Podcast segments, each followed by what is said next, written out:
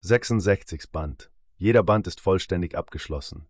Preis 10 PF, 15 Heller. Der Luftpirat und sein lenkbares Luftschiff. Der Luftpirat und sein lenkbares Luftschiff. Das Weltenfahrzeug zwischen den Riesenkometen.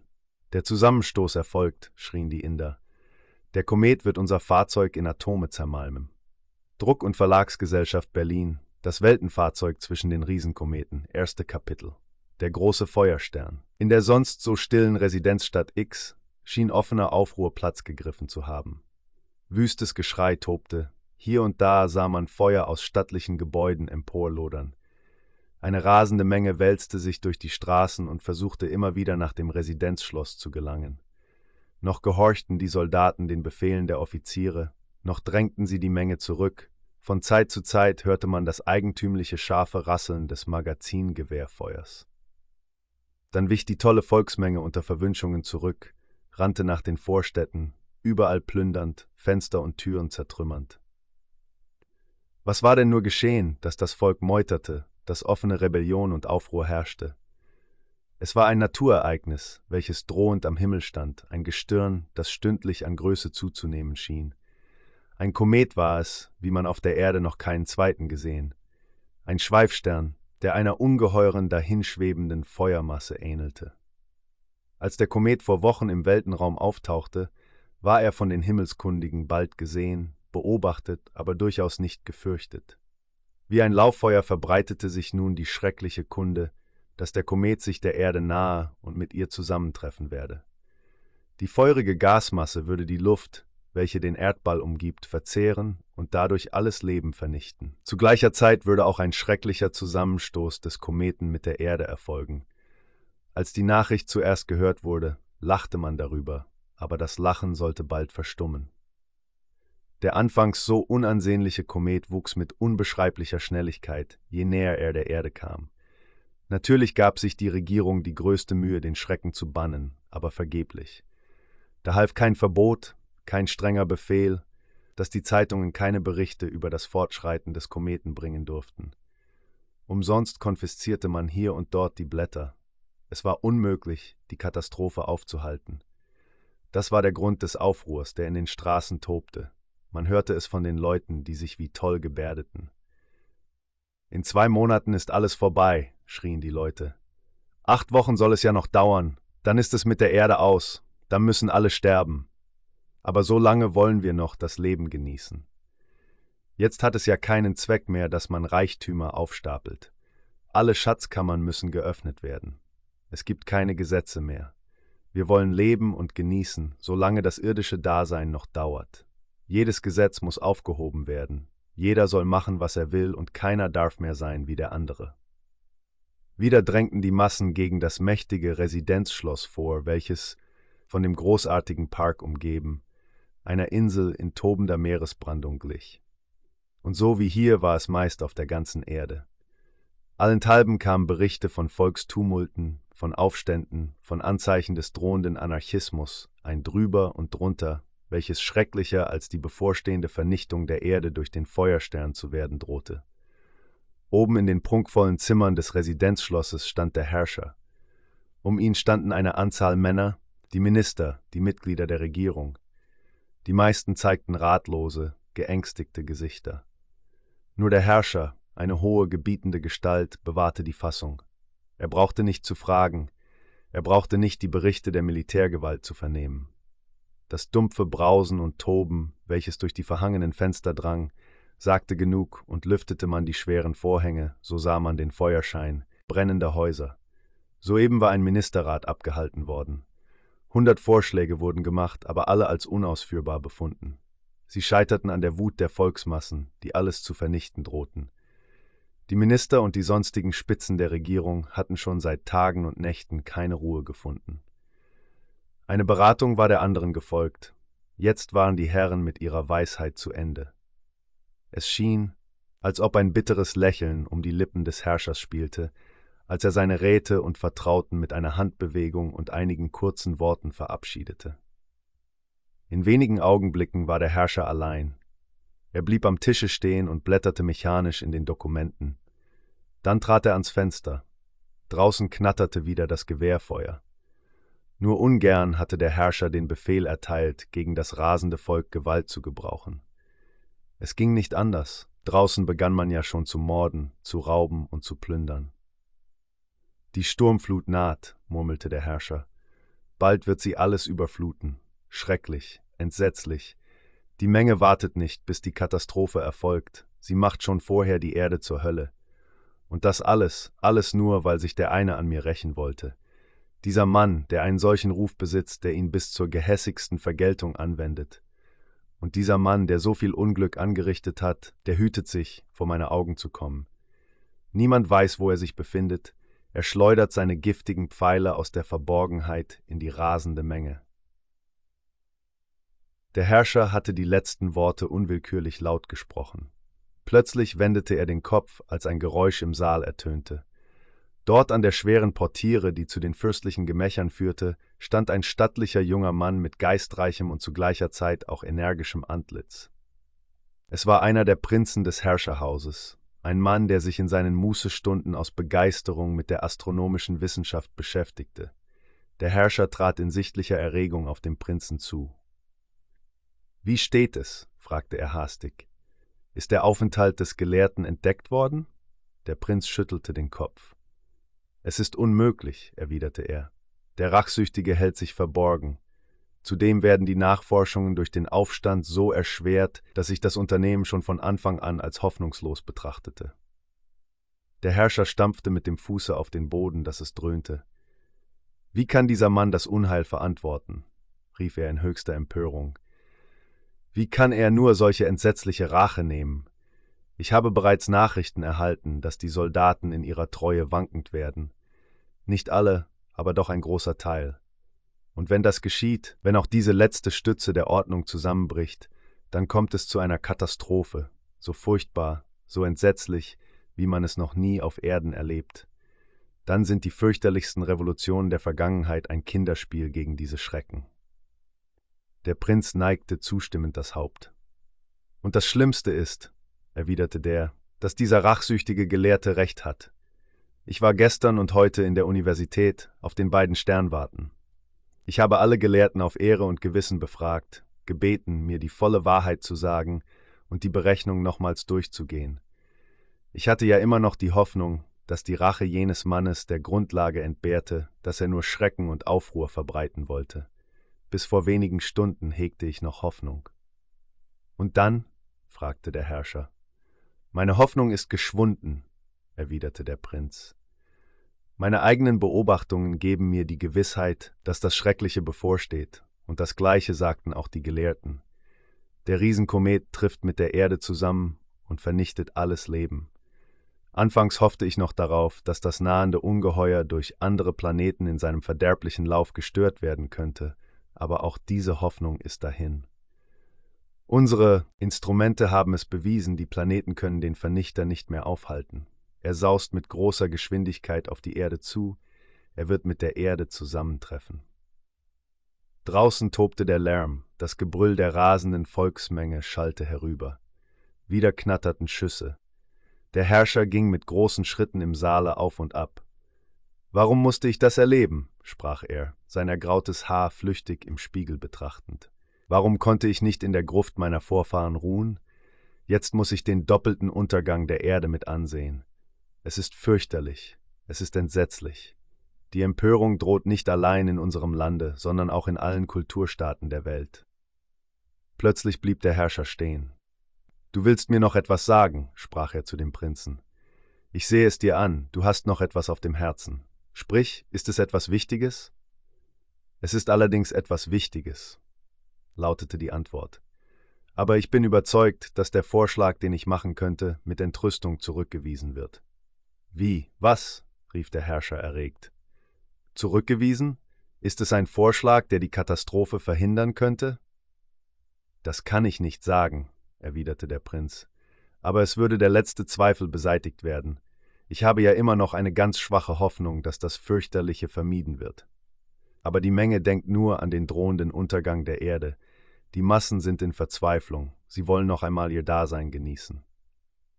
Rede, rede, rief der Herrscher, dessen Stimme leise zitterte. noch könnte ich mit der Militärmacht den Aufruhr einige Zeit niederhalten, und das wird auch in anderen Kulturstaaten gelingen. Sprich, sprich, was bedeuten deine geheimnisvollen Worte? Darf ich reden, ohne dass ich in Ungnade falle? fragte der Prinz mit gedämpfter Stimme. Darf ich? Alles, alles, rief der Herrscher, was du willst. Ich erlaube es dir, ich gebiete es dir sogar. Es ist sicherlich etwas Seltsames. Allerdings, tönte es zurück, es gibt noch einen Menschen auf der Welt, der uns über das letzte Geheimnis Aufschluss bringt. Er vermag es. Und dieser Mann, der die Gewissheit bringt, der uns sagt, hier ist entweder Vernichtung oder Rettung, das ist der Luftpirat, Kapitän Morse, der Mann mit der Maske. Es herrschte tiefes Schweigen im Saal. Man hörte nur die Atemzüge der beiden Männer. Der Herrscher hatte anfangs eine abwehrende Gebärde gemacht, aber gleich darauf ging er in tiefem Nachdenken umher. Seine Stirn war gefaltet, die Hände verkrampft, ein Kampf schien in der Seele des mächtigen Mannes zu toben. Plötzlich blieb er vor dem Prinzen stehen. Du hast mir noch nicht alles gesagt, sprach er. Du bist bereits mit dem Luftpiraten in Verbindung getreten. Du hast ihn aufgefordert, Klarheit zu schaffen, nur um das Entsetzliche zu verhindern. Sage es mir, ich zürne dir gewiss nicht. Oh nein, vielleicht muss ich dir sogar recht geben.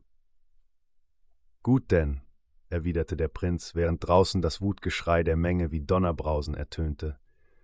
Ja, ich habe es gewagt, allerdings war es nur ein Zufall, vielleicht ein glücklicher Zufall.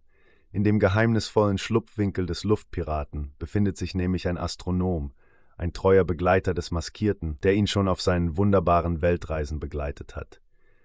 Dieser Gelehrte steht mit einem anderen Gelehrten unserer Sternwarten in Verbindung. Es ist noch eine alte Freundschaft, und die beiden verkehren miteinander allerdings selten und geheimnisvoll.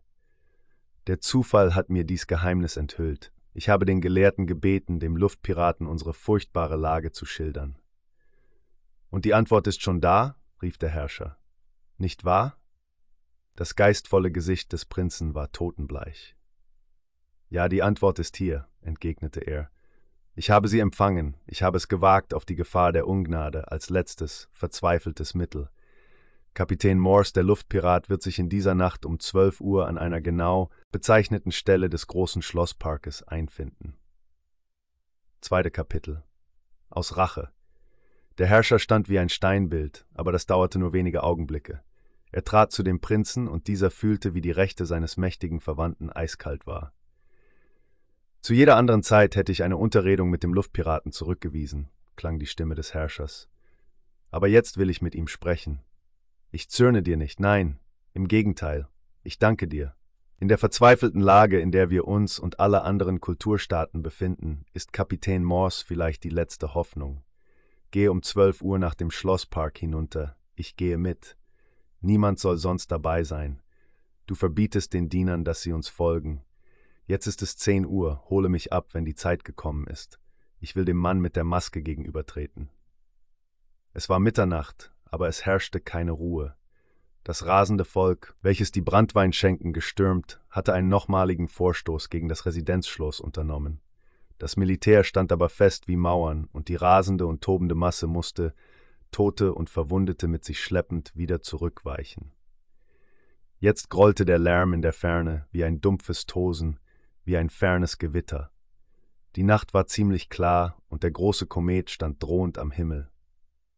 Durch den großen Schlosspark eilten zwei Männer in Mäntel gehüllt, der Herrscher und der Prinz, die sich zu dem verabredeten Stelldichein begaben. Nur einmal wurde gesprochen. Wie kann nur der Luftpirat in den Park gelangen? fragte der Herrscher. Dieser ist ja von einer hohen, glatten Mauer und außerdem von einem tiefen Wassergraben umgeben. Für diesen Mann gibt es kein Hindernis, erwiderte der Prinz. Er kommt und er wird zur Stelle sein.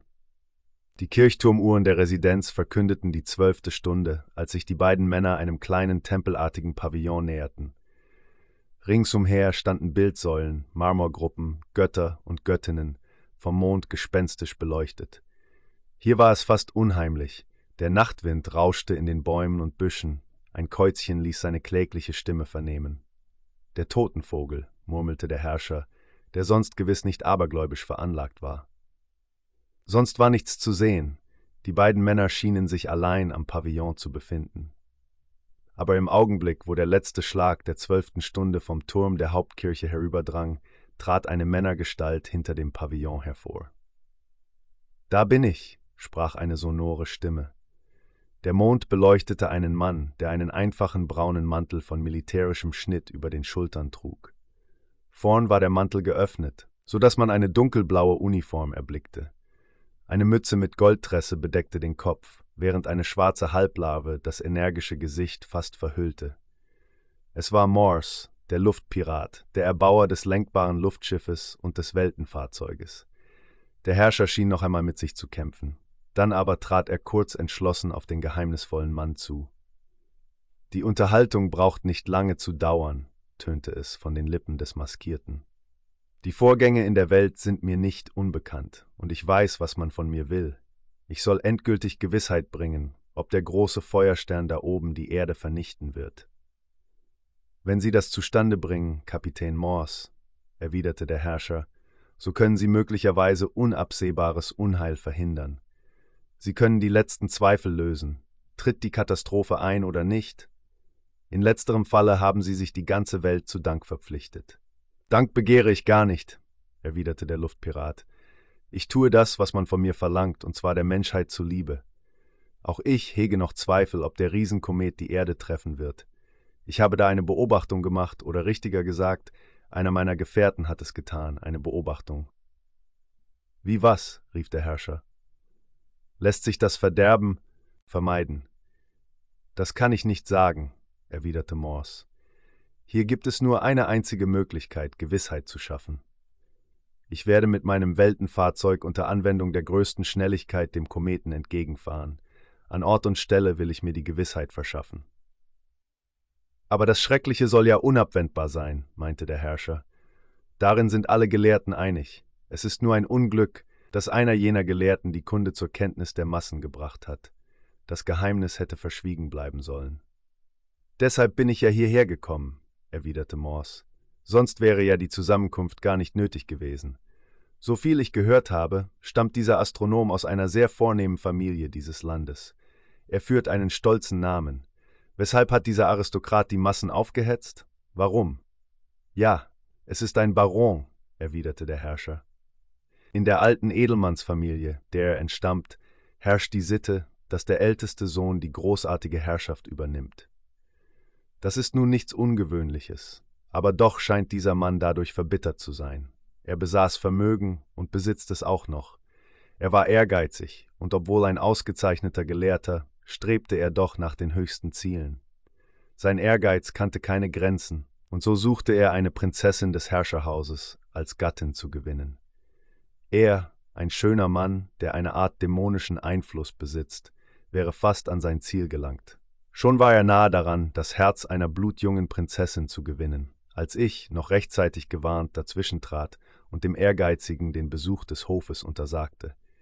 Da kannte sein Zorn keine Grenzen, denn dieser Baron ist rachsüchtig. Vorerst blieb ihm nichts anderes übrig, als sich in sein Schicksal zu ergeben.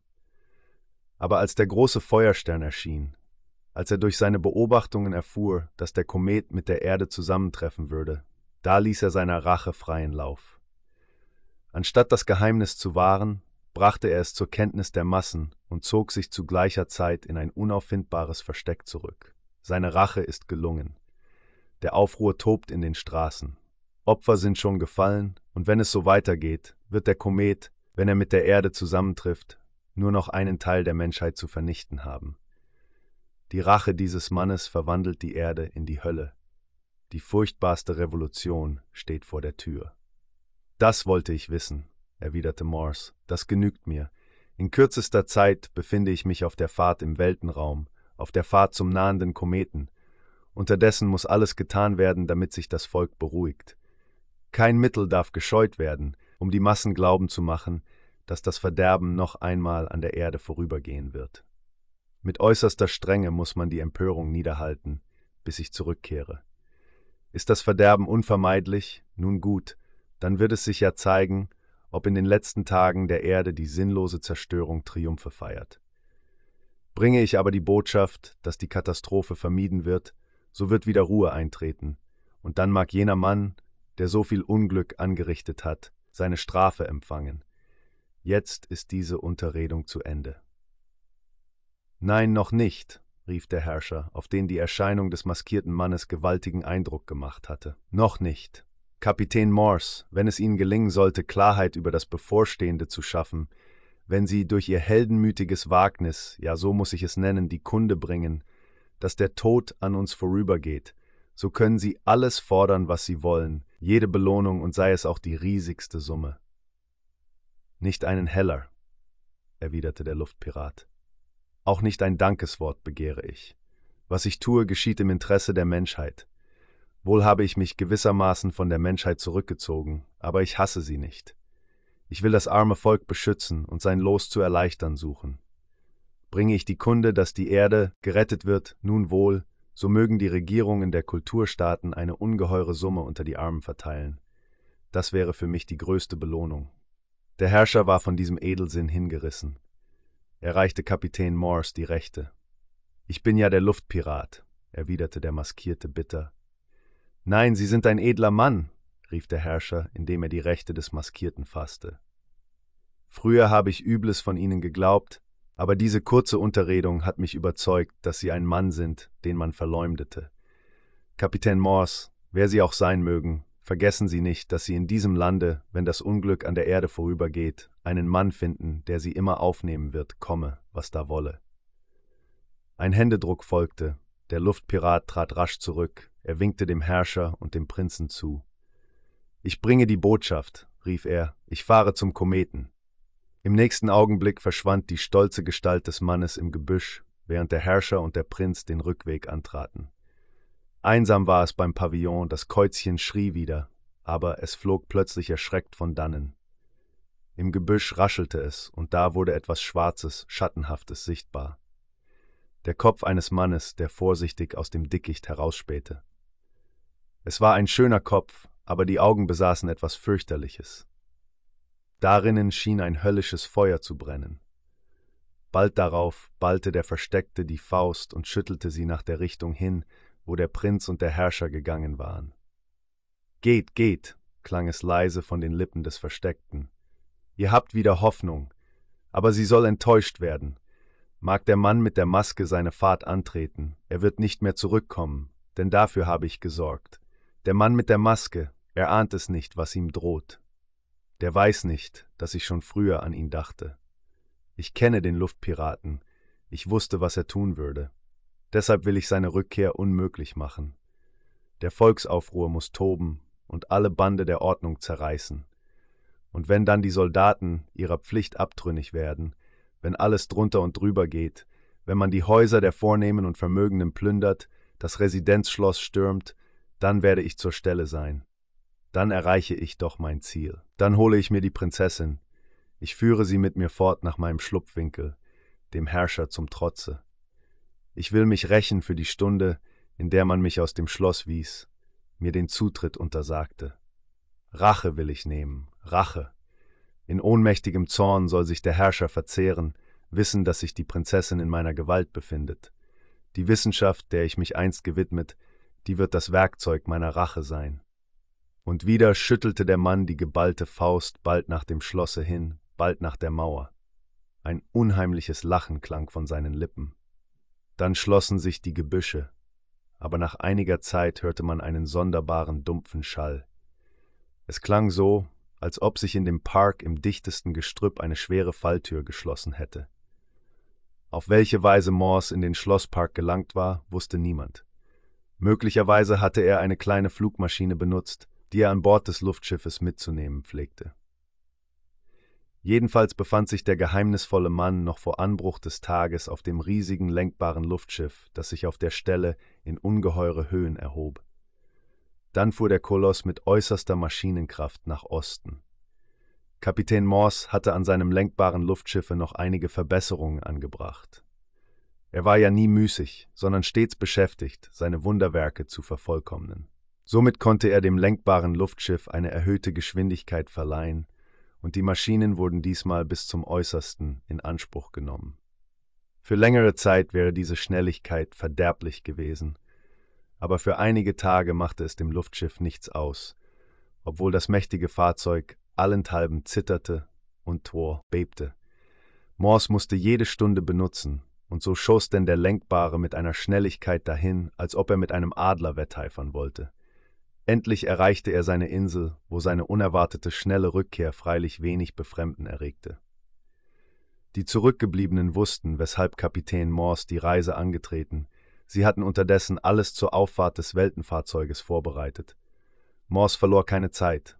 Professor van Halen sollte ihn begleiten, ferner der Ingenieur Terror und eine ausgesuchte indische Mannschaft. Terror und Star, die beiden Ingenieure des Luftpiraten, waren diesmal auf der Insel zurückgeblieben und erstatteten Bericht.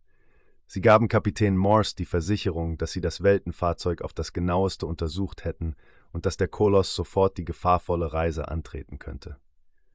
Und sonst ist nichts Besonderes vorgefallen? fragte Morse. Sonst hat sich nichts ereignet? Nichts, gar nichts, erwiderten die Ingenieure. Wir haben übrigens, wie ihr befohlen habt, Kapitän, die Leute auf der Insel aufs sorgfältigste beobachtet. Wir vergaßen es nicht, dass ihr sagtet, wir müssten die neu angeworbenen Inder, die unsere Verluste ersetzen sollen, erst kennenlernen. Es sind verschlossene Menschen dabei, die aber künftig recht brauchbar werden können.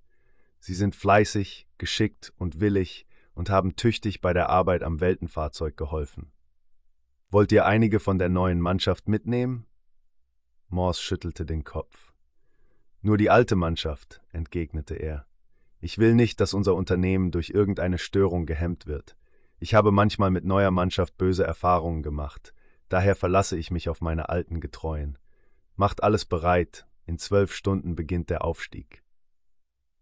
Die Inder drängten sich um Kapitän Morse, denn es wurde als Ehre betrachtet, Wet den Luftpiraten bei den geheimnisvollen Fahrten in den Weltenraum begleiten zu dürfen.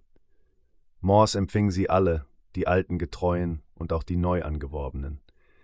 Diese sollten die Verluste, welche der Tod in die Reihen der alten Mannschaft gerissen, ersetzen. Es waren alles stattliche, sehnige Männer aus den indischen Gebirgsgegenden und vor allen Dingen durch die ältere Mannschaft des Luftpiraten empfohlen.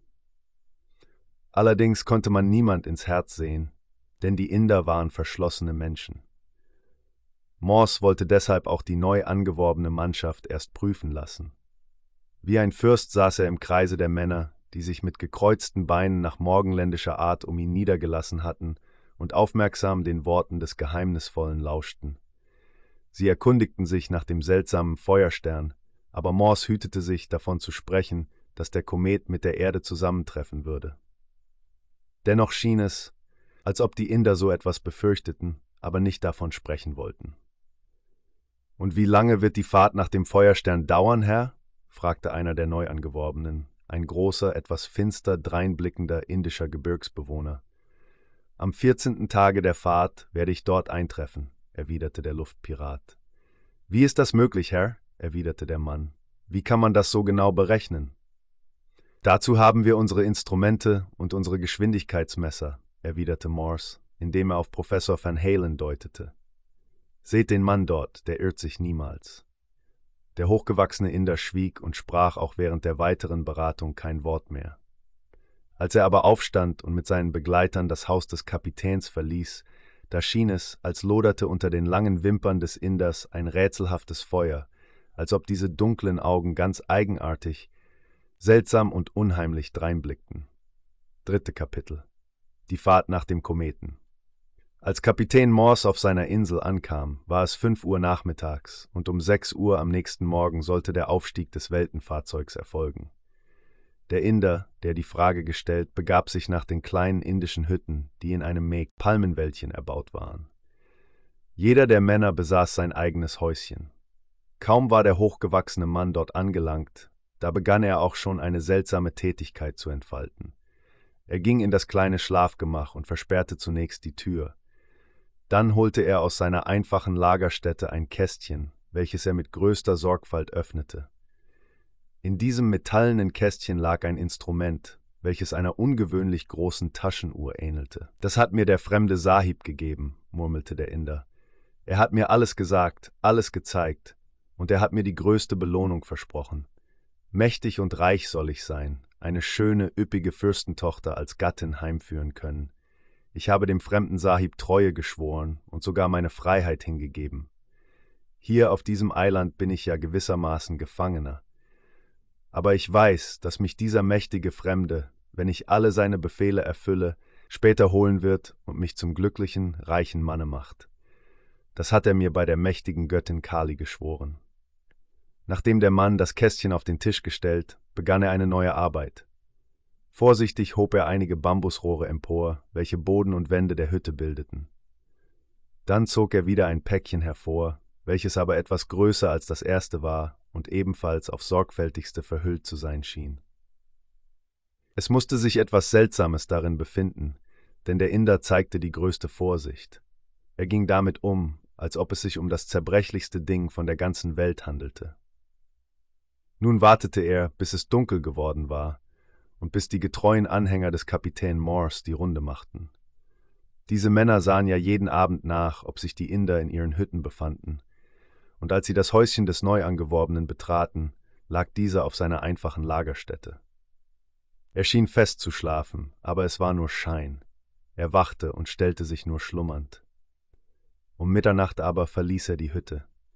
Vorsichtig lauschte er erst und überzeugte sich, dass alles ruhig war. Hierauf schlich er geschmeidig wie eine Katze durch die Gebüsche. Die beiden Pakete hatte der Inder mitgenommen und trug sie in ein Stück Zeug gewickelt auf dem Rücken. Immer schneller glitt der Mann dahin, bis er den Ort erreichte, wo das Weltenfahrzeug in seiner Halle stand, der stolze Meteor, der in den ersten Morgenstunden die Fahrt in den Weltenraum unternehmen sollte. Wächter waren aufgestellt, aber der Inder verstand es, die beiden Wachen zu täuschen.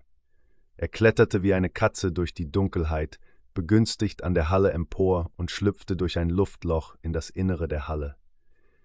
Da hing der Metallriese in seinem Gerüst aus dem er jeden Augenblick, wenn das Dach geöffnet wurde, steigen konnte.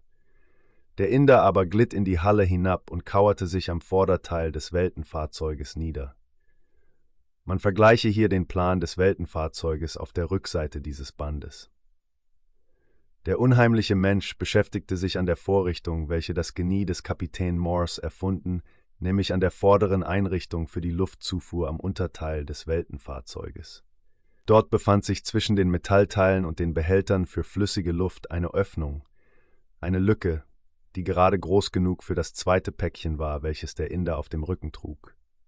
Mit äußerster Vorsicht schob er es hinein. Er hielt sogar den Atem an. Es schien, als würde bei einer Unvorsichtigkeit eine Katastrophe erfolgen. Als das geschehen war, öffnete der Inder das zweite Päckchen. Da hörte man deutlich, wie er die große Uhr aufzog, die alsbald leise, kaum vernehmbar zu ticken begann. Vierzehn Tage hat er gesagt, sprach der Mann für sich. Gut, ich werde den Zeiger auf den fünfzehnten Tag stellen, dann wird er noch dort sein. Dann geschieht das, was der fremde Sahib von mir begehrte. Niemand wird es merken, niemand wird Verdacht schöpfen. Jetzt noch die Drähte. Der Inder setzte seine Manipulationen fort. Wäre es hell gewesen, so hätte man gesehen, wie dieser unheimliche Mensch einige dünne Kupferdrähte hervorzog und diese auf sinnreiche Weise mit der leise tickenden Uhr und dem geheimnisvollen Paket verband. Auch hierbei ging er mit äußerster Vorsicht zu Werke und prüfte dann nochmals aufs sorgfältigste den sonderbaren Apparat, welchen er in die Lücke zwischen den Metallteilen hineingeschoben. Es ist geglückt, murmelte der Mann befriedigt. Der fremde Sahib wird zufrieden sein. Niemand hat Argwohn geschöpft, und ich werde von dem fremden Herrn, der bei Kali geschworen, meine Belohnung empfangen. Ein paar Minuten später kletterte der Mann wieder aus der Halle heraus. Die indischen Wächter besaßen scharfe Ohren, aber sie merkten nichts Verdächtiges. Lautlos, wie er gekommen, schlüpfte der neuangeworbene Inder von dannen. Kurz vor sechs Uhr war alles zur Abfahrt bereit. Morse kam mit Terror, Van Halen und seiner getreuen alten Mannschaft, um das Fahrzeug zu besteigen. Der Luftpirat warf noch einen prüfenden Blick auf den Meteor, und seine Feueraugen musterten das gewaltige Fahrzeug. Auch die neu angeworbenen Inder waren mitgekommen, und der Unheimliche, der in der Nacht die seltsame Arbeit verrichtet, schien leise zu zittern. Wenn nun die scharfen Augen des Luftpiraten etwas Verdächtiges bemerkten? Der Mann atmete tief auf, als Morse sich von dem Fahrzeug abwendete. Er hatte nichts entdeckt, er gab das Zeichen, dass die Abfahrt erfolgen sollte. Morse hatte mit den zurückbleibenden Getreuen gesprochen und den beiden Ingenieuren Starr und Herbert genaue Weisung gegeben. Die beiden waren es auch, welche in alles eingeweiht wurden. Jetzt schwang sich Morse als letzter durch die eiserne Tür, die alsbald luftdicht verschlossen wurde. Dann wurde das Zeichen gegeben, das bewegliche Dach der Halle drehte sich, und majestätisch erhob sich der Meteor in die Lüfte. Der Riesenmagnet drehte sich langsam der Erde zu, immer schneller wurde die Bewegung des Giganten. Im Nu verschwand er in den Wolken, das Weltenfahrzeug befand sich auf der Fahrt nach dem Feuerstern. Morse hatte gleich von Anfang an die größte Geschwindigkeit eingeschaltet. Der Magnet war genau der Erde zugekehrt, so dass der Meteor blitzartig durch den Weltenraum jagte. Die Luftzone der Erde war im Nu durchflogen. Der Himmel nahm eine dunkelblaue Färbung an, bis er zuletzt schwarz wurde. Man sah die Sonne, aber auch die Sterne. Man sah den riesigen Kometen, der seinen verhängnisvollen Pfad zur Erde verfolgte.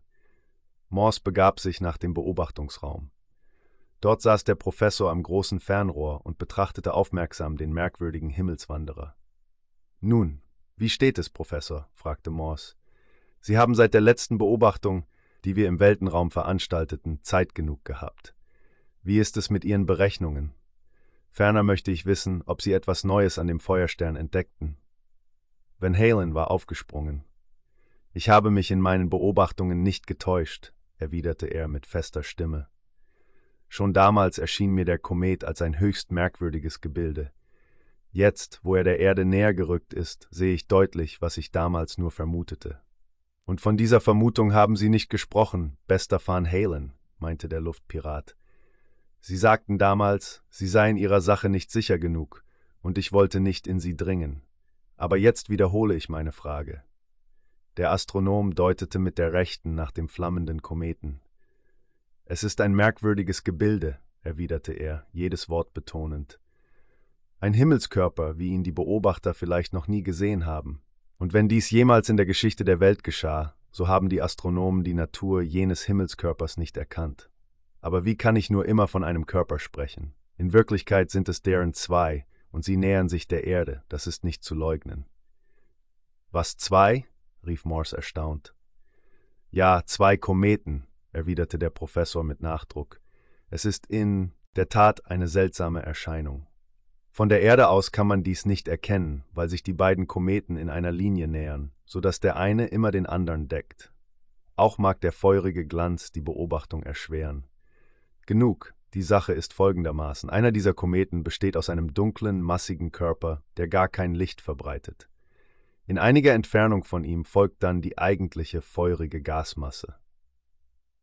Morse zweifelte keinen Augenblick daran, dass Van Halen richtig beobachtet hatte.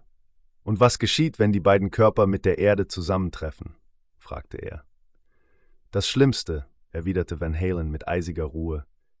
Der feste, massige, dunkle Körper wird mit entsetzlicher Gewalt die Erde treffen und natürlich eine grauenvolle Katastrophe hervorrufen. Dann folgt der zweite Komet, die feurige Gasmasse, welche die Luft der Erde, vor allen Dingen den zum Leben unbedingt notwendigen Sauerstoff, aufsaugt. Sollte dann von der ersten Katastrophe noch Leben übrig sein, wird dasselbe nach der zweiten Katastrophe sicher verlöschen. Morse blieb ganz ruhig. Und wird der Zusammenstoß unabwendbar sein? fragte der Luftpirat. Das kann ich erst sehen, wenn wir oben anlangen, erwiderte der Professor. Ich muss erst wissen, wie die Wechselwirkungen sind, in der diese Körper zueinander stehen. Und da sage ich, dass noch eine leise Hoffnung übrig ist, eine geringe Hoffnung, dass das Unheil noch einmal an der Erde vorübergeht. Aber das wird sich da unten auf der Erde entscheiden.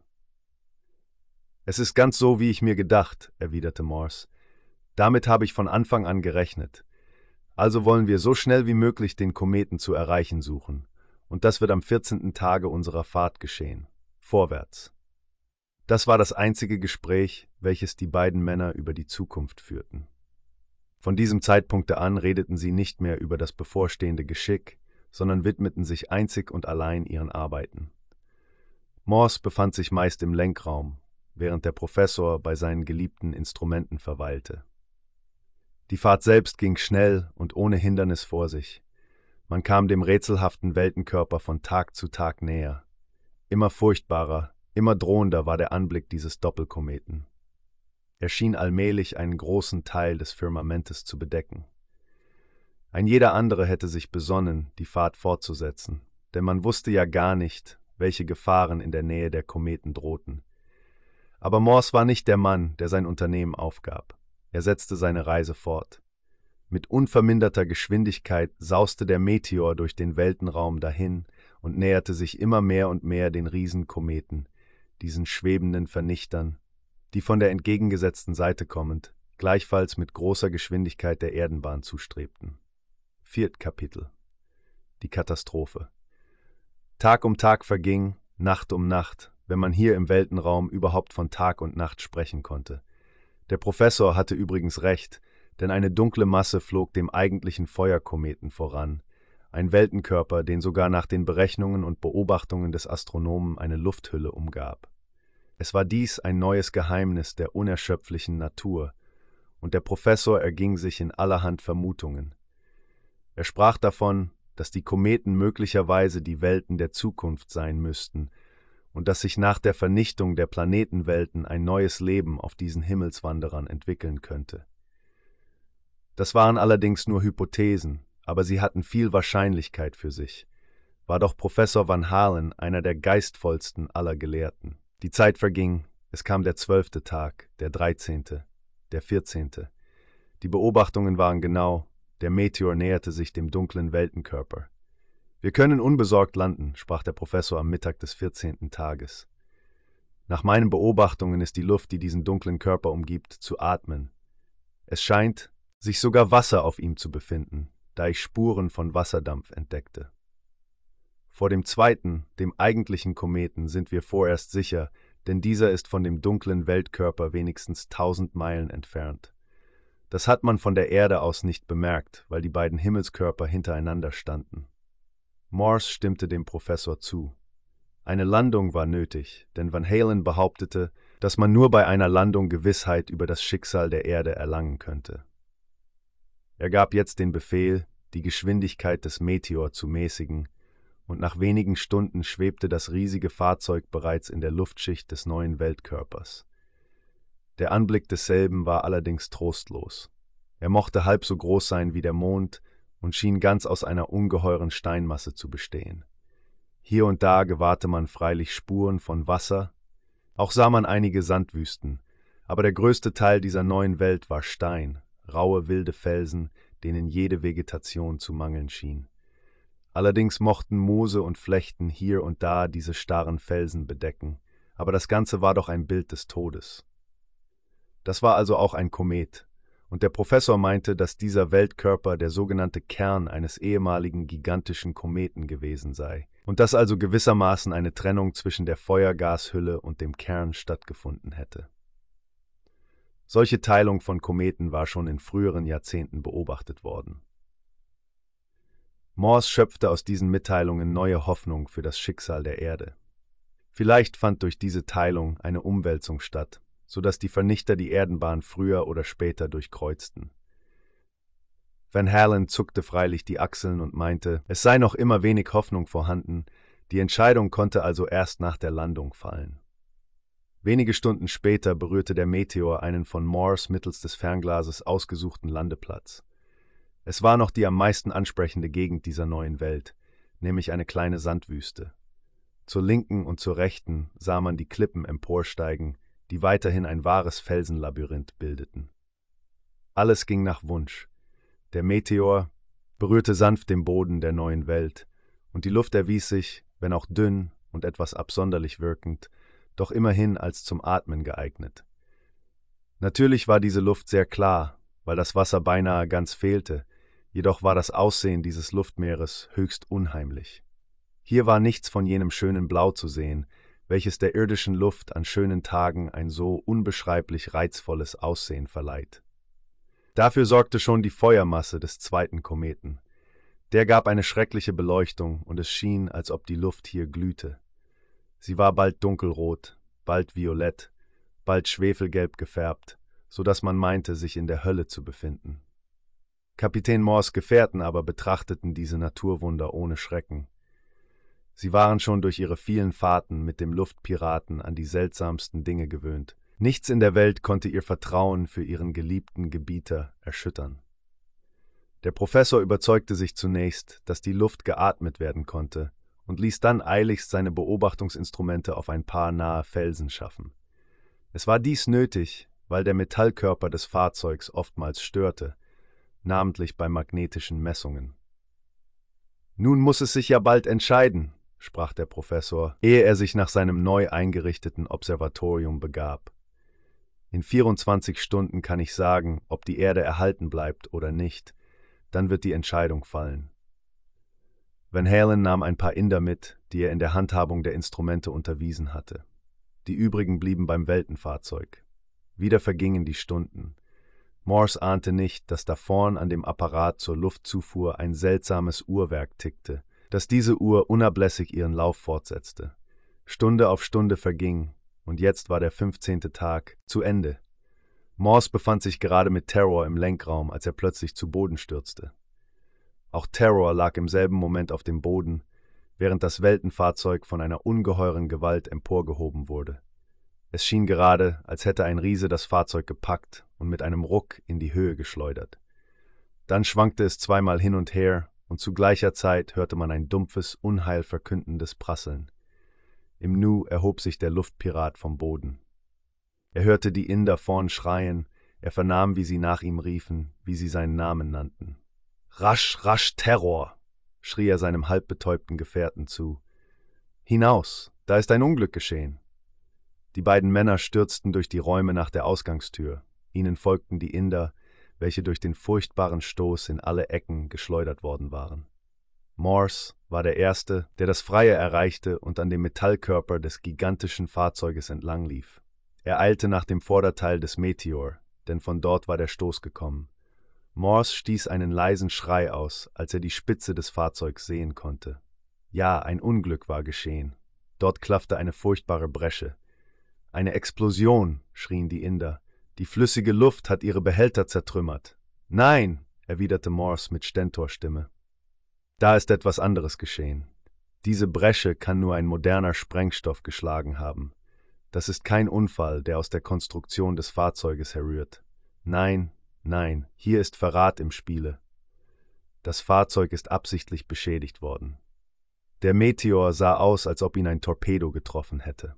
Die metallenen Platten, aus denen der Außenrumpf bestand, waren im Vorderteil zersprengt und ein gewaltiges Loch in den Rumpf des Weltenfahrzeuges geschlagen worden. Morse heftete jetzt seine Augen auf die Inder. Das ist eine Höllenmaschine, klang seine Stimme. Ich wiederhole es. Der durchdringende Dunst, den wir alle spüren, rührt von einem Sprengstoff her. Es ist schmählicher Verrat. Diese Katastrophe ist mit Absicht herbeigeführt worden. Vor ihm standen die Inder. Die treuen Männer kreuzten die Arme über der Brust und erwiderten fest und sicher den furchtbaren Blick ihres Gebieters.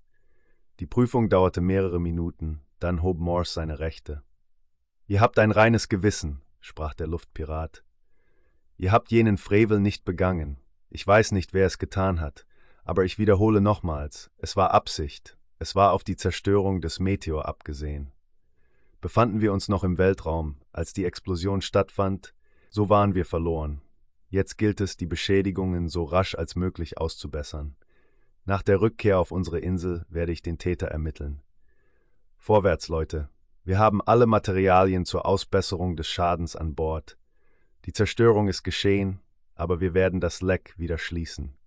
An die Arbeit, ich werde euch helfen. Der Professor war mit seinen beiden Gehilfen von den Felsen herabgekommen und betrachtete das Geschehene. Seine beiden Leute kamen bei dem heimtückischen Anschlag nicht in Betracht, denn sie gehörten zu Moores getreuesten und ältesten Veteranen. Es war auch gar keine Zeit, müßigen Vermutungen nachzuhängen. Eine Bemerkung des Professors zeigte Morse, dass jetzt Gefahr auch noch von anderer Seite drohte. Kapitän, sprach der Professor mit gedämpfter Stimme, als die Inder durch die klaffende Öffnung in das Innere des Fahrzeugs hineinstiegen. Kapitän, ich habe eine seltsame Beobachtung gemacht. Diesmal droht uns Gefahr, und es ist sehr bedauerlich, ja höchst bedenklich, dass die Katastrophe stattfand. Ich kann es nicht verhehlen, dass wir uns in der furchtbarsten Lage befinden. Morse sah ihn fragend an. Der erste Komet, auf dem wir uns befinden, hat seinen Lauf verlangsamt, fuhr der Professor fort. Der Feuerkomet aber kommt rasch heran. Die beiden Kometen haben sich geteilt, scheinen sich aber wieder miteinander verbinden zu wollen. Geschieht dies während der Zeit, wo wir noch hier liegen und den Schaden verbessern, dann sind wir verloren. Ich dachte es mir, antwortete der Luftpirat. Jetzt wollen wir sehen, wer das Spiel gewinnt. Der Schaden wird ausgebessert. Sie, Herr Professor, können Ihre Beobachtungen fortsetzen. Unterdessen werden wir hier unten mit Ablösung fortwährend arbeiten, damit wir diesen Kometen vor dem drohenden Zusammenstoß verlassen können. Der Professor warf einen prüfenden Blick auf die klaffende Öffnung. Offenbar zweifelte er daran, dass dieser fürchterliche Schaden so schnell beseitigt werden könnte, und fürchtete das Schlimmste. Er sagte aber kein Wort, sondern begab sich wieder zu den Instrumenten. Die Inder und Terror brachten allerhand Werkzeuge und Gerätschaften aus dem Meteor, Reserveplatten und Panzerrippen, da man von all diesen Dingen für unvorhergesehene Fälle Vorrat mitführte. Morse war der Erste, der mit Hand anlegte. Es war ganz zweifellos, dass man sich, um das große Leck zu verstopfen und so schnell als möglich fertig zu werden, größter Eile befleißigen musste. Die Reparatur war nur ein Notbehelf, aber immerhin konnte er genügen, den Meteor zur Erde zurückzuführen. Man musste, um an das durch den Sprengstoff geschlagene Leck heranzukommen, die Apparate, welche zur Lufterneuerung dienten, abnehmen. Und hierbei war es Morse, der die Spuren des Verbrechens entdeckte. Er bückte sich plötzlich und hob etwas von der Erde empor. Dieses Ding war freilich durch die Explosion halb zerschmettert, aber man sah noch deutlich die Überreste einer großen Metallkapsel, eine Art Zifferblatt und darauf ein paar zerstörte Zeiger. Der letzte Zweifel ist geschwunden, sprach Morse zu seinen Leuten. Hier seht ihr es. Es war eine Höllenmaschine. Diese Uhr war jedenfalls reguliert, um den Sprengstoff zu einer ganz bestimmten Zeit zur Explosion zu bringen. Ha, rief er plötzlich. Jetzt weiß ich es. Jetzt kenne ich den Täter. Terror und die Inder sahen den Luftpiraten fragend an. Ja, ich kenne ihn, sprach Morse finster. Jetzt entsinne ich mich, dass einer der neu angeworbenen Inder kurz vor der Abreise fragte, wie lange es dauern würde, bis wir den Kometen erreichen. Ich gab dem Mann auch ahnungslos Antwort, denn ich hielt diese Frage für bloße Neugierde. Jetzt weiß ich es besser. Der Mann wollte wissen, wann die Höllenmaschine tätig sein sollte. Er hat das Uhrwerk auf den fünfzehnten Tag gestellt. Da seht, dieser zerstörte Zeiger deutet noch auf die Zahl 15. Dieser neu angeworbene Inder ist ein Verräter und ein Verbrecher, der ist von meinen Feinden gewonnen worden. Die anderen Inder stießen drohende Rufe aus und gelobten fürchterliche Vergeltung. Von neuem wurde gearbeitet. Morse war der Erste an der Spitze. Er legte selbst die schweren Panzerplatten auf das Leck, während die Inder die Bolzen durch die Verbindungsstücke hindurchtrieben und Terror alle Lücken auf das sorgfältigste verlötete. Über den Arbeitenden aber stand drohend der Feuerkomet, der sich mit unbegreiflicher Geschwindigkeit dem dunklen Kometen zu nähern schien. Unablässig nahm er an Größe zu, die Luft schien zu glühen, die dunkle Röte, welche das Firmament erfüllte, gab die Beleuchtung zu der Arbeit, die mit ungeschwächten Kräften zu der Wiederherstellung des schwer verletzten Meteor fortgesetzt wurde. Fünfte Kapitel Der Zusammenstoß Wieder waren 36 Stunden verflossen. Wer den Schaden, den die Höllenmaschine hervorgerufen, betrachtete, hätte gedacht, dass die Besatzung des Weltenfahrzeugs die Hände in den Schoß gelegt haben müsse. Noch immer klaffte das furchtbare Leck, aber das war nur Schein. Morse hatte bereits alle Panzerplatten, die zur Schließung der Öffnung dienten, zugerichtet. Die Rippen waren schon befestigt, und so brauchten die Inder die Panzerplatten nur aufzulegen. Dann wurde der Meteor in den Stand gesetzt, wieder in das Weltall emporzusteigen und dem drohenden Zusammenstoß der beiden Kometen zu entrinnen. Von dem Observatorium kam zuweilen eine Botschaft des Professors. Dieser beobachtete den nahenden Kometen, und die Botschaften mahnten zur höchsten Eile. Sie wurden Morse insgeheim überbracht, damit sich die Inder nicht etwa durch die drohende Gefahr entmutigen ließen. Die Leute ahnten aber wohl, was ihnen bevorstand, auch sahen sie mit ihren eigenen Augen den feurigen Riesen herannahen. Sie gönnten sich kaum die nötigste Ruhe, sie verzehrten ihre Mahlzeit, während sie arbeiteten, sie taten das Äußerste, was sie nur vermochten. Die Luft sah geradezu unheimlich aus. Es schien, als ob man sich in einem Glutmeer befände. Immer dunkler wurde dieser rote Schein, so dass man zuletzt das Gefühl hatte, in einem feurigen Ofen zu stehen. Morse sprach seinen Leuten unablässig Mut zu, aber er sah, dass die Männer oftmals nach dem Feuerkometen emporblickten. Dort schien eine unheimliche Kraft tätig zu sein. Es sah manchmal so aus, als ob sich der Komet drehte und wendete, oftmals glich er einem feurigen Drachen. Als die Inder gerade beschäftigt waren, die Panzerplatten auf dem Leck zu befestigen, hörte man hoch droben ein furchtbares Brausen und Zischen. Der Metallkörper des Weltenfahrzeuges verdeckte die Aussicht auf den Kometen. Morse sprang rasch zu einem naheliegenden Felsen. Der Anblick, der sich ihm bot, war geradezu unheimlich. Der große Feuerkomet schien sich gedreht zu haben, er glich einer riesigen Flamme, die sich langsam auf den weiten dunklen Kometen herabsenkte. Einige Inder, die gerade ihre Ruhepause hatten, kamen entsetzt auf die obere Brüstung gestürmt. Auch der treue Terror zeigte sich auf der Galerie und betrachtete mit einem Fernglase den ungeheuren Kometen. Zwei der arbeitenden Inder stürzten zu Morse, der wie eine Bildsäule auf dem Felsen stand. Der Zusammenstoß erfolgt, schrien sie entsetzt. Der Komet wird unser Fahrzeug in Atome zermalmen. An die Arbeit? tönte die Stimme des Luftpiraten. Ich komme gleich hinunter. Und wieder gehorchten die Inder dem Manne, der solchen Einfluss ausübte. Sie kehrten an ihre Arbeit zurück. Man hörte das Hämmern und Klopfen. Morse sah übrigens, dass die Inder recht hatten, so dass sich sein Meteor in einer geradezu verzweifelten Lage befand. Bei dem Zusammenstoß der beiden Kometen würde er sicherlich vernichtet werden. Der Maskierte eilte zum Leck und griff mit Riesenkräften nach einer Panzerplatte. Sie war schon genau hergerichtet und schloss die größte Lücke. Die Bolzen wurden befestigt, das glühende Lötblei gegossen. Keiner darf mehr nach oben sehen, befahl Morse. Kümmert euch nicht darum, was dort geschieht. Denkt nur an unsere Rettung. Wir müssen von diesem Weltenkörper hinweg, koste es, was es wolle. Die Inder gehorchten. Da konnte man erst sehen, was es für Leute waren. Männer, denen der Gehorsam gewissermaßen in Fleisch und Blut übergegangen war.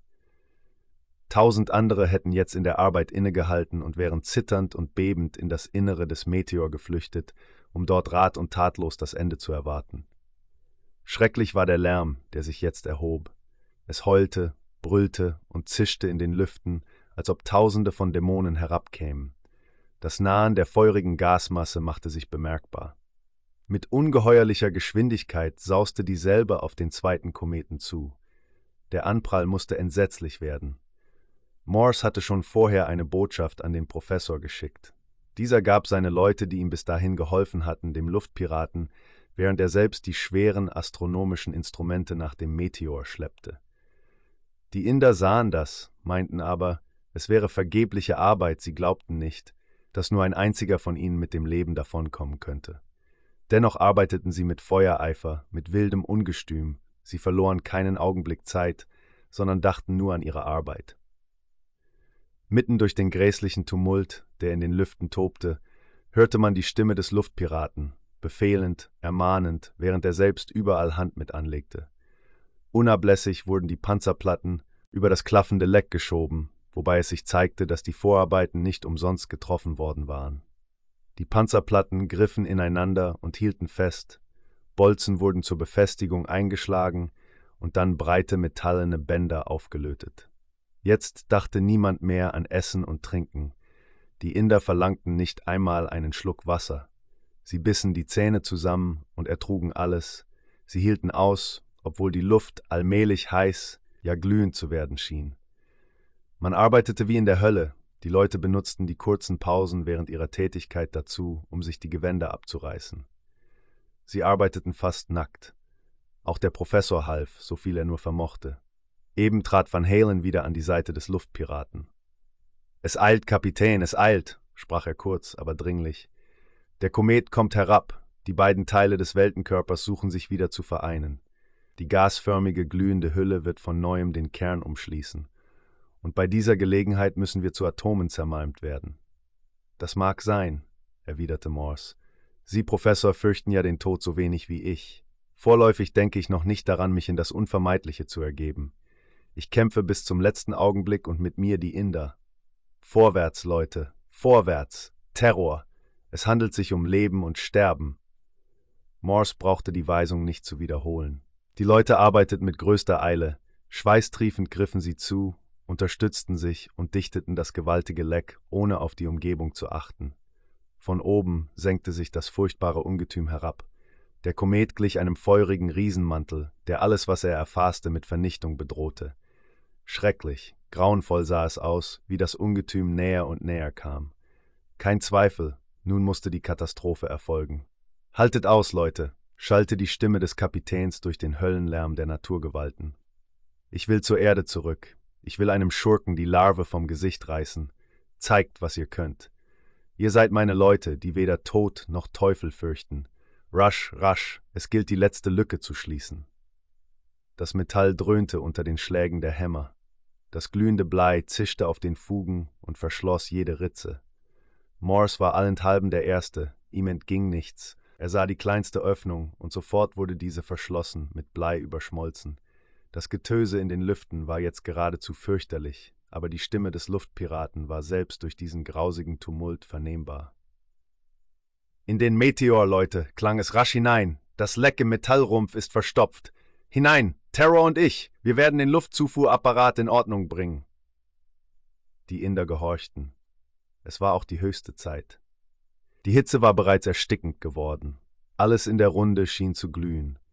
Mühsam erhielten sich die Braven auf den Füßen und schleppten den Professor mit sich, der zusammenzubrechen drohte. Morse und Terror blieben noch zurück und schoben mit ganzer Kraft den Luftregelungsapparat in die dazu bestimmten Höhlungen und Rinnen. Noch einmal tönten Hammerschläge, während Terror die Schrauben zuzog. Der brave Ingenieur war dem Ersticken nahe. Jetzt war die letzte Arbeit getan. Morse fasste seinen treuen Gefährten und zog ihn mit Riesenkraft nach dem Weltenfahrzeug. In wenigen Augenblicken hatte sich die Doppeltür hinter den zwei Männern geschlossen. Hier drinnen war es gewiss nicht kühl, aber den Männern kam es vor, als ob sie plötzlich in einen Eiskeller geraten wären. Diese Luft belebte sie wie durch einen Zauber. Die Erschöpften, Halberstickten fühlten neue Kraft. Morse und Terror eilten nach dem Lenkraum. Es war die höchste Zeit, kaum eine halbe Stunde später, und der Meteor wäre vernichtet worden.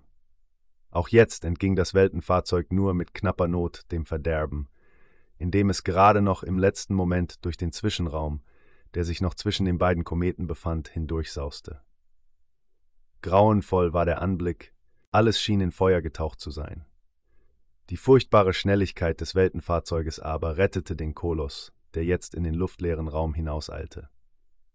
Gerettet, sprach Morse, als die furchtbare Glut allmählich nachließ. Im letzten Augenblick gerettet. Und auch noch etwas anderes ist gerettet, sprach der Professor, der jetzt eben in den Lenkraum trat. Der Zusammenstoß oder richtiger gesagt, die Wiedervereinigung der beiden Kometen hat es bewirkt.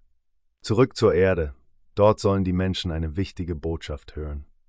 Sechsten Kapitel Vergeltung ein und ein halber Monat waren seit jenem Tage verflossen, wo der Herrscher mit dem Luftpiraten in stiller Mitternachtsstunde zusammentraf. Nach den Berechnungen der Gelehrten sollten nur noch 15 Tage vergehen, bis der gefürchtete Zusammenstoß zwischen der Erde und dem Doppelkometen erfolgte. Auf der Erde hatte man die Wiedervereinigung und den Zusammenstoß des Kometenpaares nicht beobachtet. Merkwürdigerweise umhüllten gewaltige Wolkenmassen den ganzen Erdball, und zwar waren diese Wolkenmassen in allen Zonen aufgetreten. Nur hier und da entstand eine flüchtige Lücke, die man zur Beobachtung benutzen konnte. Da kamen denn Botschaften und Depeschen, Nachrichten über das Nahen des Kometen. Die Zeit zu Beobachtungen war nur kurz, so dass man nichts Sicheres ermitteln konnte. Dennoch hatte ein berühmter Professor aus der neuen Welt ein Telegramm geschickt, welches allenthalben verbreitet wurde. Der berühmte Gelehrte depeschierte, dass mit dem Kometen irgendeine Veränderung vorgegangen sein müsste, im Übrigen aber stünde er der Erde recht nahe. Vielleicht war das eine kleine Hoffnung auf eine Wendung des drohenden Schicksals. Indessen glaubten doch die meisten an den Untergang der Erde. Der Empörung aber war man jetzt mit dem Aufgebot aller Energie einigermaßen Herr geworden. Der Janhagel, das Gesindel, welches durch die Aussicht auf Beute aus seinen Verstecken hervorgelockt wurde, erhielt einen furchtbaren Denkzettel. Die wankenden Soldaten kehrten zu ihrer Pflicht zurück und schützten so gut als möglich die bürgerlichen Kreise. Freilich musste man ganze Horden von Verbrechern und raubsüchtigen Unholden niederschießen, aber das war kein Verlust für die Menschheit.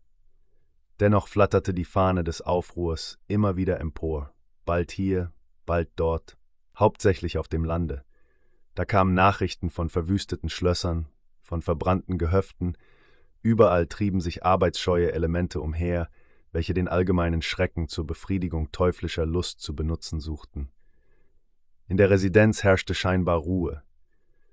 Man konnte in der Tat diese Ruhe nur eine scheinbare nennen, vielleicht weil die Wolkenmassen den Anblick des nahenden Vernichters verdeckten. Mit geheimem Schrecken dachten die Machthaber an den Augenblick, wo sich die Wolkenmassen zerstreuten und das nahende Ungetüm sichtbar werden würde. Vielleicht kam es dann von neuem zum Aufruhr, zur entfesselten Wut der Volksmassen, die sich kurz vor ihrem Tode noch einmal aller Lebenslust überlassen wollten. Aber im großen Residenzschlosse war es noch etwas anderes, was die Gemüter beunruhigte. Die junge Prinzessin, welche einst der dämonische Baron begehrt, dieser Gelehrte, der seine Wissenschaft so übel benutzte, sie war es, welche von Zeit zu Zeit beunruhigende Beobachtungen machte. Es schien, als ob eine unsichtbare, geheimnisvolle Gewalt es auf sie abgesehen, und auch die Dienerschaft im Schlosse hatte Sonderbares bemerkt. Ein paar Lakaien wollten sogar eine schattenhafte Gestalt in dem ältesten Teile des Schlosses gesehen haben. Natürlich wurde nachgesucht, aber nichts gefunden. Man hielt es für eine Täuschung, manche meinten auch, es sei Gespensterspuk gewesen.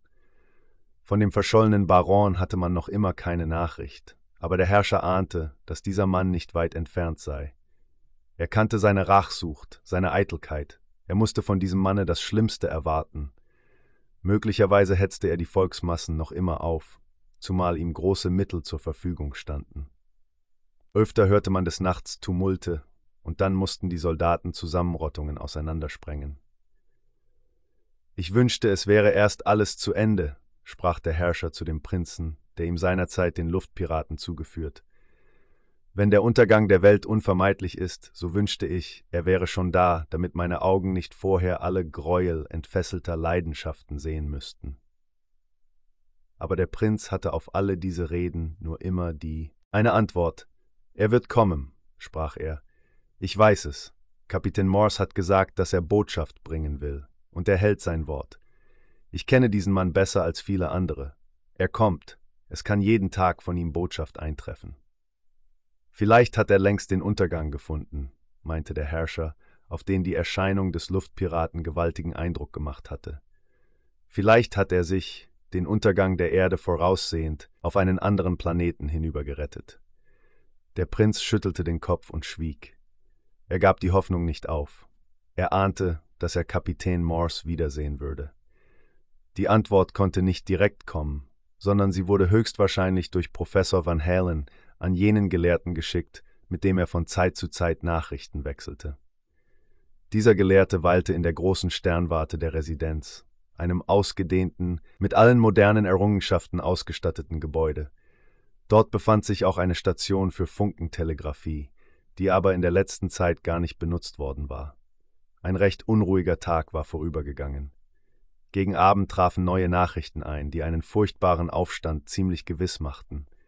Es war kein Zweifel, unruhige Elemente wurden aufgehetzt, die Unzufriedenheit geschürt. Das kaum unterdrückte Feuer drohte wieder emporzuflammen. Sorgenvoll hatte der Herrscher die Berichte angehört. Es ist nichts mehr zu retten, sprach er. Es kommt zur grauenvollsten Katastrophe. Da meldete der diensthabende Kammerherr einen neuen Besucher, und mit Erstaunen, aber auch Erregung hörte der Herrscher den Namen des gelehrten Mannes, der mit Professor Van Halen in Verbindung stehen sollte. Ich habe eine Botschaft von meinem Freunde, begann der Gelehrte, als er die fragenden Blicke des Herrschers gewahrte. Ich habe sie mit der Funkentelegraphie empfangen. Die Nachricht lautet aber recht sonderbar. Ich kann eigentlich gar nicht daraus klug werden. Jedenfalls erhielt ich die Weisung, sie augenblicklich nach dem Residenzschloss zu bringen. Und wie lautet die Botschaft? rief der mächtige Mann in gespanntester Erwartung. Der Gelehrte zog ein Stück Papier hervor. Sie lautet folgendermaßen, begann er.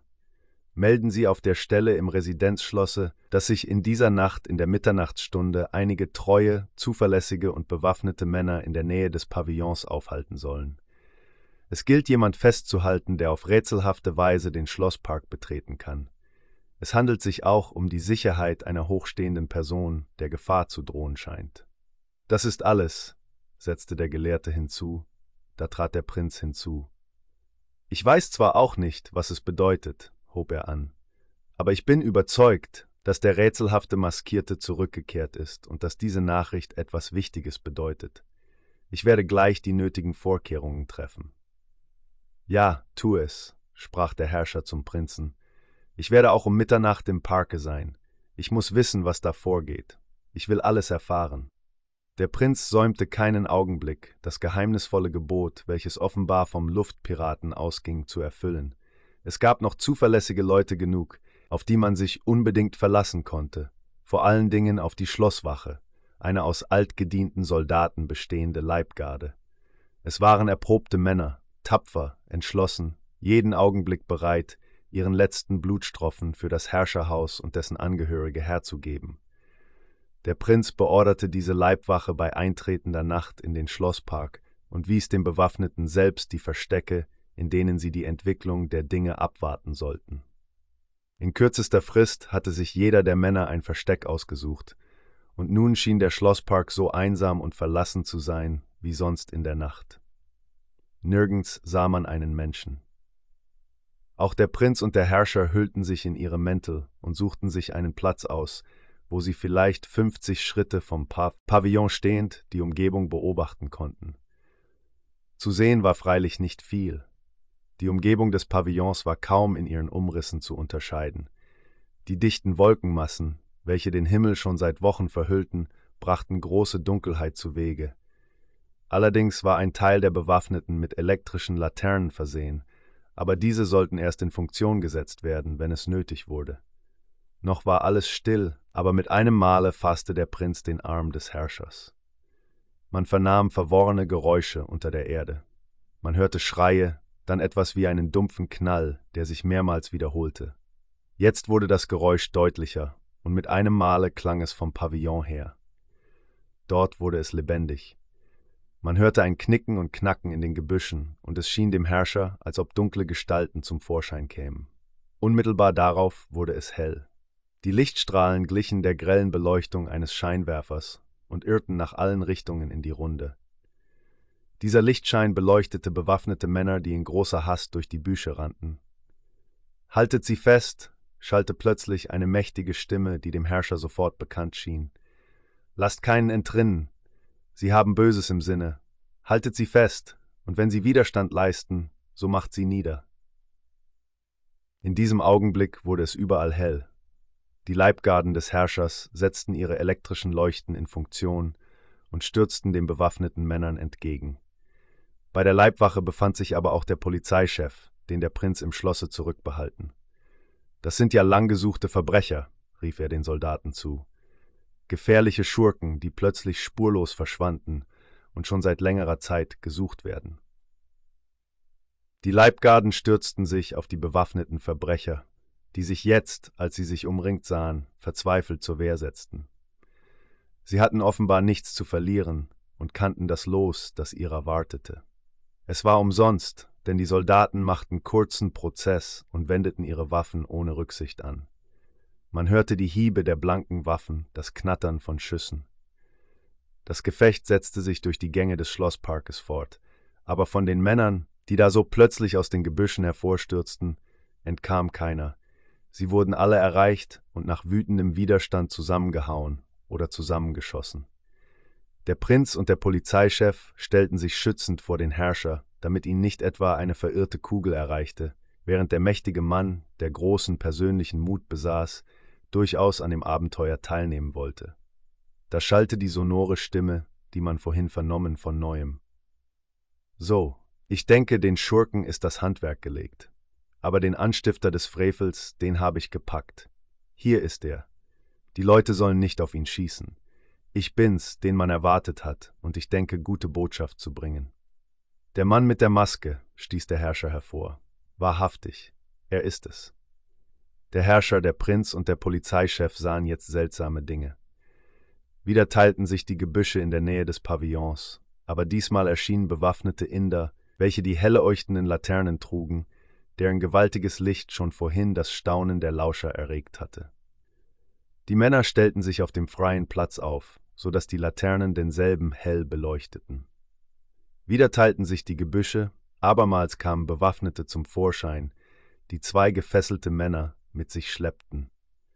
Der eine von ihnen war ein riesengroßer Inder, den man wie ein Bündel zusammengeschnürt hatte. Der zweite schien erst vor wenigen Augenblicken gebunden zu sein. Der Herrscher stieß einen Ruf höchster Überraschung aus. Das ist ja der Baron von, rief er. In diesem Augenblick trat wieder eine Gestalt in den Lichtkreis der elektrischen Laternen. Diesmal war es Kapitän Morse. Ja, das ist der Mann, der so viel Unheil angerichtet hat, sprach er. Es ist der gelehrte Edelmann, der sich mit Astronomie beschäftigt, derselbe, welcher die Prinzessin begehrte. Er war es, der die Entdeckung, dass ein Zusammenstoß der Erde mit dem Kometen droht, unter das Volk brachte. Er war es, der das Volk aufhetzte und sich durch eine Empörung zu rächen gedachte. Und als er nun bemerkte, dass die Empörung dank der treubleibenden Truppen gedämpft wurde, da griff er zum letzten Mittel, um Rache zu nehmen. Seine reichen Mittel erlaubten es, eine Schar von Banditen und Mördern anzuwerben, die er den Händen der Gerechtigkeit entzog. Sie sollten in dieser Nacht in das Schloss einbrechen, sie sollten den Herrscher des Landes töten. Damit hätte dieser Unhold seine Rache genommen. Woher wissen Sie denn das, Kapitän Morse? rief der Fürst in höchstem Staunen. Sind Sie denn allwissend? Allwissend ist nur der, der die Welten erschaffen, lautete die Antwort des Luftpiraten. Ich verdanke die Kunde von diesem Anschlag meist glücklichen Zufällen. Dieser Mann hier, er deutete auf den gefesselten Inder, war ebenfalls von dem Baron gewonnen. Als dieser seine Entdeckung des nahenden Kometen machte, ahnte er schon, dass ich alles aufbieten würde, um eine Panik zu verhindern. Der Baron, welcher öfters Reisen nach Indien unternahm, gewann diesen Menschen durch große Versprechungen, und es schien anfangs, als ob sein Anschlag, der zuerst gegen mich gerichtet war, glücken würde. Dieser Inder wurde von mir mit anderen Gebirgsbewohnern angeworben, und er schwur Treue. In Wirklichkeit brachte er schon die Höllenmaschine mit, die mein Weltenfahrzeug vernichten sollte. Und als dieser Mensch, der alles aufs schärfste beobachtete, erfuhr, dass ich die Reise nach dem nahenden Kometen antreten wollte, vollführte er den Auftrag, den er von dem Baron erhalten. Es sind zwei Kometen da oben im Weltenall. Und als ich auf dem einen landete, wurde mein Fahrzeug fast vernichtet. Erst im letzten Moment gelang es mir, dasselbe auszubessern und zu flüchten, gerade als die beiden Kometen wieder zusammenstießen. Wie? rief der Herrscher in höchstem Staunen. Sie, Kapitän Morse, haben diese unheimliche Welt betreten? Ja, und ich bringe gute Botschaft. Der Zusammenstoß der Erde mit den beiden Kometen hätte unwiderruflich stattgefunden. Aber glücklicherweise hat der Zusammenstoß dieser beiden Weltenkörper die Gefahr von der Erde abgewendet. Der Zusammenstoß ist furchtbar gewesen, und er genügte, um den Kometen, der jetzt wieder aus einer Masse besteht, aus seiner Bahn zu schleudern. Wenn die Wolkenmassen schwinden, wird man auf Erden sehen, dass der Erdball noch einmal gerettet ist. Der Komet eilt bereits mit rasender Schnelligkeit zur Sonne. Morse hatte bei den letzten Worten nach oben gedeutet. Da geschah Seltsames. Plötzlich erhob sich ein Sturm, die Wolkenmassen, die bis dahin unbeweglich über der Erde gelastet, begannen sich zu bewegen. Sie schienen sich zu zerteilen, schon sah man hier und dort Sterne hindurchschimmern. Der Komet! rief der Herrscher plötzlich. Ja, er ist es, erwiderte Morse. Aber jedermann wird sehen, dass sich das Gestirn von der Erde abwendet. Jetzt eilt es nach der Sonne hinüber, und von dort wird es wieder in das Unendliche hineinsausen. Alle mögen es hören, die Erde ist vom Verderben gerettet. Die Leibgarden hatten diese Worte vernommen und brachen in Jubelrufe aus. Der Polizeichef aber trat auf Morse zu, den er mit sichtlicher Bewunderung betrachtete. Und wie gelangten diese Banditen in den Park? fragte er. Durch einen alten unterirdischen Gang, erwiderte Morse. Hier, der Inder, verriet mir manches, was seinen Auftraggeber, den Baron, anbetraf. Es gelang mir, diesen Unhold bei seinem Zusammentreffen mit den angeworbenen Banditen zu belauschen. Er hat diesen Gang schon öfters benutzt. In dieser Nacht sollte der Anschlag auf den Herrscher ausgeführt werden. Das war die schattenhafte Gestalt, die man im alten Schloss bemerkt hat, rief der Prinz überrascht. Der Rachsüchtige sah alles verloren. Kapitän Morse, rief der Herrscher, wie soll ich Ihnen danken? Sie haben alles, alles gerettet. Ich verdanke Ihnen mein Leben. Ich selbst begehre nichts, erwiderte der Luftpirat. Aber wenn die Mächtigen der Erde den Armen eine große Summe geben wollen, wenn sie die durch das Unheil entstandene Not lindern wollen, so bin ich's zufrieden. Das soll geschehen, rief der Herrscher. Das genügt mir, erwiderte Morse. Ich habe die Genugtuung, dass ich die Welt von dem Albdruck, der auf ihr lastete, und der Baron? fragte der Prinz unwillkürlich. Den nehme ich mit mir, erwiderte Morse finster. Der hat mir nach dem Leben getrachtet, ganz so wie sein verräterischer Gefährte, der Inder. Der gelehrte Edelmann erbleichte. Gnade, rief er dem Herrscher zu. Ich will nicht in der Gewalt des Maskierten bleiben. Man soll mich hier ins Gefängnis setzen. Morse sah mit seinen feurigen Augen auf den Herrscher und den Prinzen. Sie reichten ihm die Hände. Er drückte sie. Dann winkte er seinen Indern. Im Nu fassten diese die beiden Gefangenen und schleppten sie nach dem geheimen Gang, der sich irgendwo in den Gebüschen befinden musste. Den Gang versperre ich für immer, tönte die Stimme des Luftpiraten. Seine hohe, stolze Gestalt verschwand im Gebüsch, dann hörte man ein dumpfes Dröhnen wie von einer schweren Falltür. Und als der Prinz in das Gebüsch eilte, sah er nichts von dem seltsamen Mann, der auf dem Kometen gewesen. Kapitän Morse war mit seinen beiden Gefangenen spurlos verschwunden.